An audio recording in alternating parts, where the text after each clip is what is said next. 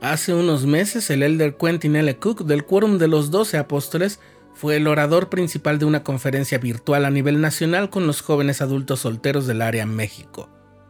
Hoy vamos a rescatar algunos puntos cruciales que fueron tratados en aquella ocasión especial. Estás escuchando el programa diario, presentado por el canal de los santos de la Iglesia de Jesucristo de los Santos de los Últimos Días.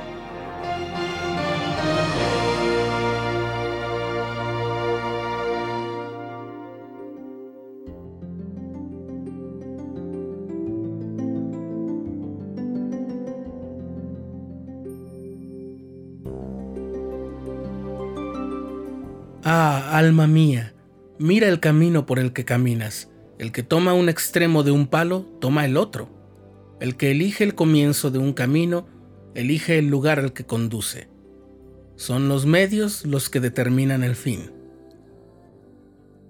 Estas palabras son de un famoso pastor protestante de Nueva York, y con ellas el elder Marion D. Hanks, que entonces servía como presidente de la misión británica de la Iglesia de Jesucristo de los Santos de los Últimos Días, le enseñó a un joven misionero, el elder Quentin L. Cook, la importancia de las pequeñas decisiones diarias. El elder Cook, hoy miembro del Quórum de los Doce Apóstoles, reiteró a los jóvenes este consejo durante la Conferencia Nacional de Jóvenes Adultos Solteros de México a finales de noviembre de 2020.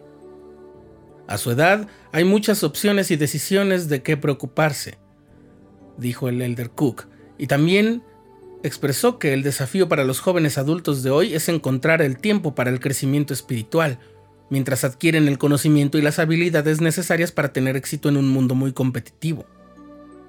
La fe y la adquisición de habilidades y conocimiento requieren el mismo esfuerzo y compromiso, dijo él. Entonces compartió cinco principios que atraerán mucha ayuda y bendiciones a la vida de los jóvenes en la actualidad. 1.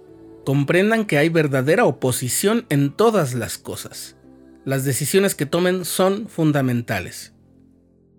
El elder Cook dijo que no es de extrañar que los principios religiosos que se han enseñado en esta última dispensación sean atacados con una ferocidad maligna, pero para no desanimarnos, recordemos el resultado de la guerra en el cielo y el resultado que sabemos que habrá con la segunda venida de Cristo.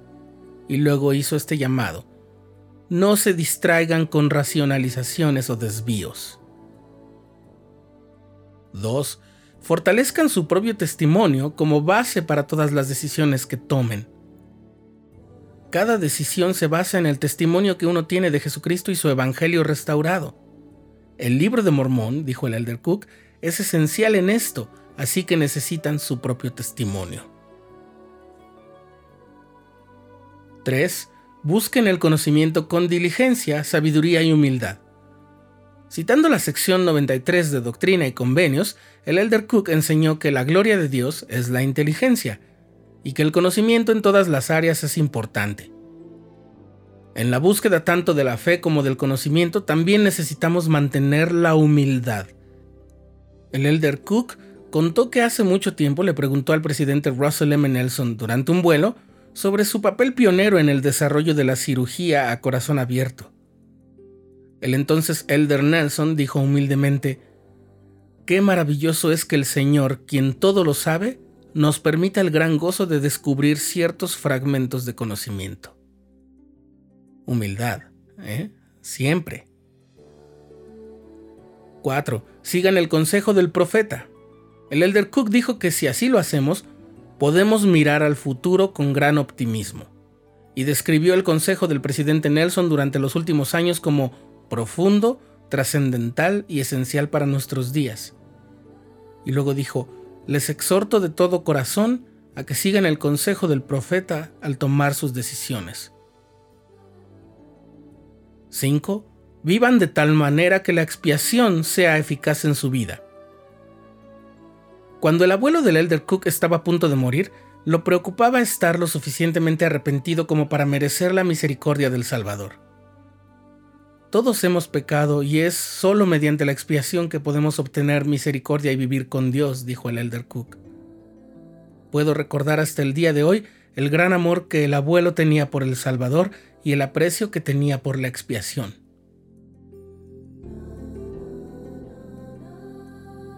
Antes de las palabras del elder Cook, su esposa, la hermana Mary J. Cook, animó a los jóvenes adultos a confiar en su conocimiento y testimonio del Padre Celestial, de Jesucristo, de su expiación y de su Evangelio restaurado.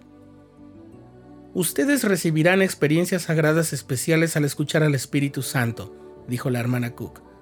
Por favor, presten atención a sus impresiones y amonestaciones, porque son reales. Y luego dio el siguiente consejo profundo y lleno de ternura. A medida que avanzan en la vida, permanezcan cerca de la familia y los amigos, donde son amados y aceptados más allá de toda expresión. Ustedes también son amados y aceptados por su Padre Celestial y su Hijo Jesucristo. Permanezcan cerca de ellos a través de las escrituras, a través de la oración y a través del servicio en la iglesia. Sean siempre dignos de entrar al templo. Cuando podamos reanudar nuestra adoración en el templo, sirvan en el templo y trabajen por sus parientes fallecidos.